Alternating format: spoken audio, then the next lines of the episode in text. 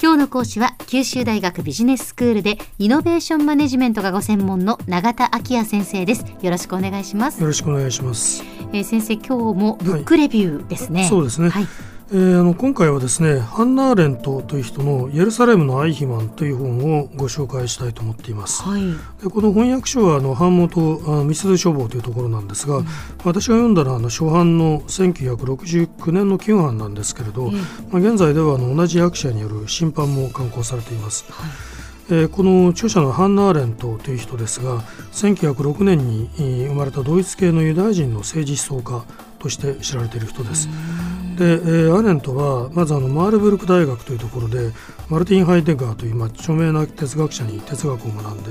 まあ、その後フライブルク大学に移りまして、えー、そこでハイデガーの師であり、まあ、現象学という領域を打ち立てた哲学者であるエドムント・フッサールという人に学んでいます。はいでさらにまあハイデルベルク大学というところに移って、まあ、自存主義の哲学に非常に大きな影響を与えたカール・ヤスパースという人の下で、まあ、学位論文を書いてるんですね。はい。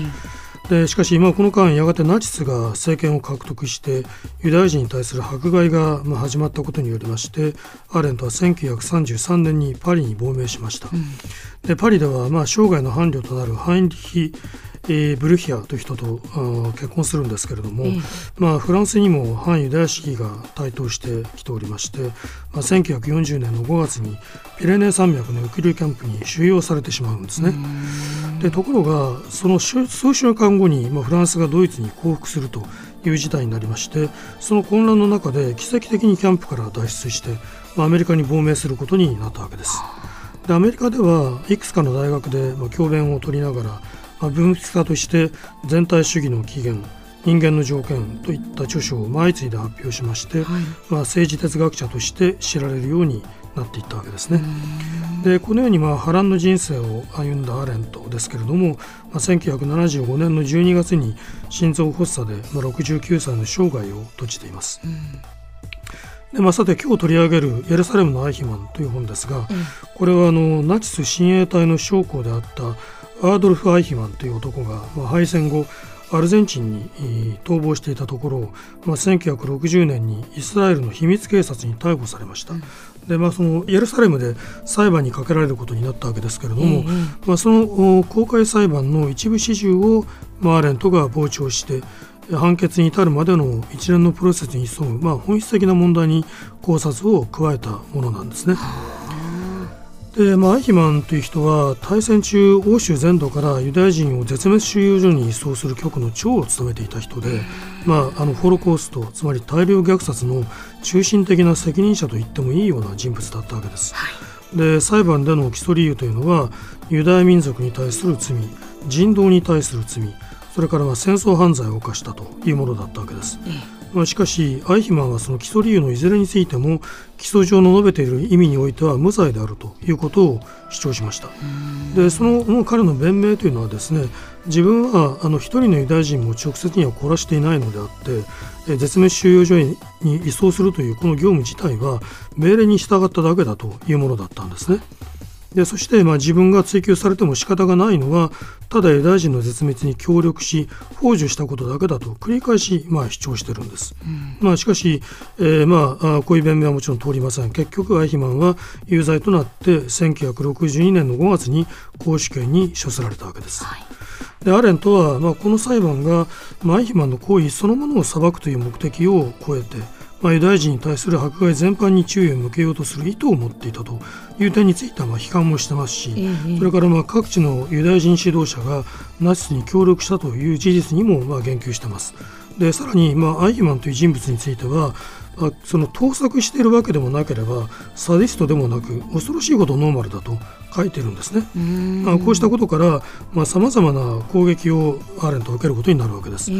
で、まあ、結果的にあのほとんどのユダヤ人の友人を、まあ、彼女は失ってしまうことになりました。はいまあ、しかしあのもちろんアーレントはこの著作の中で決してアイヒマンを擁護しているわけではないんですね。うん、まあ、政治においては服従と支持は同じものなんだと彼女はまあ書いているわけです。でそしてユダヤ民族及び他のいくつかの国の国民たちと共に生きることを拒む政治を支持したことこそ、まあ、アイヒマンが行使されなければならない唯一の理由だと述べているわけです。でまあ、アーレントによりますと、えー、アイヒマンは自分のしていることの意味が、まあ、全く分かっていなかったのであった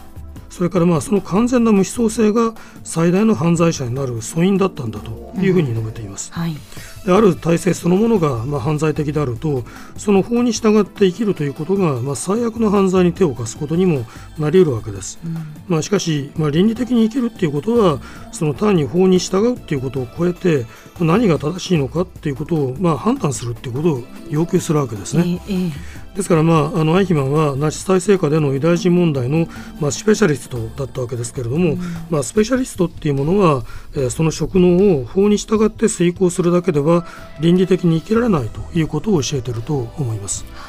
でまあ、あのビジネススクールが育成する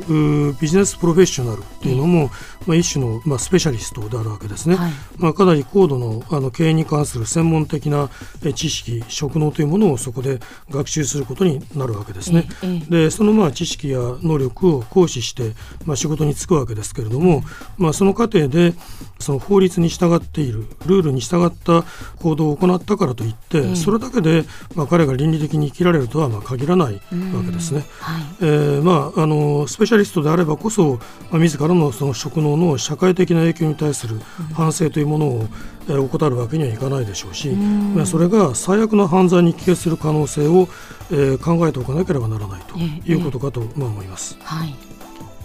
では先生今日のまとめをお願いします。はい、あハンナ・ーレントという人のエルサレムのアイヒマン、まあ、悪の陳腐さについての報告という副題を持つ本を、えー、紹介してまいりました。まあ、あのスペシャリストが自らの職務の社会的な影響に対する反省を怠ると、まあ、それが最悪の犯罪に帰結する可能性を訴えた本として、えー、読むことができると思います、まあ、それはビジネスのスペシャリストについても言えることであるということを申し上げてまいりました。今日の講師は九州大学ビジネススクールでイノベーションマネジメントがご専門の永田昭也先生でした。どうもありがとうございました。ありがとうございました。さて QT プロモーニングビジネススクールは「ブログからポッドキャストでもお聞きいただけます。また毎回の内容をまとめたものも掲載していますのでぜひ読んでお楽しみください。QT プロモーニングビジネススクール。お相手は小浜もとこでした。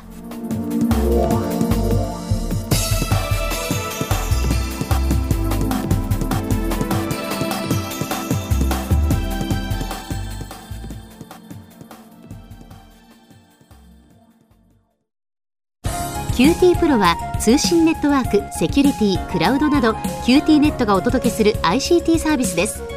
九州中に展開した光ファイバー網を基盤に一番身近なビジネスパートナーとして九州の企業自治体の皆様をサポートします。詳しくは QT プロで検索を。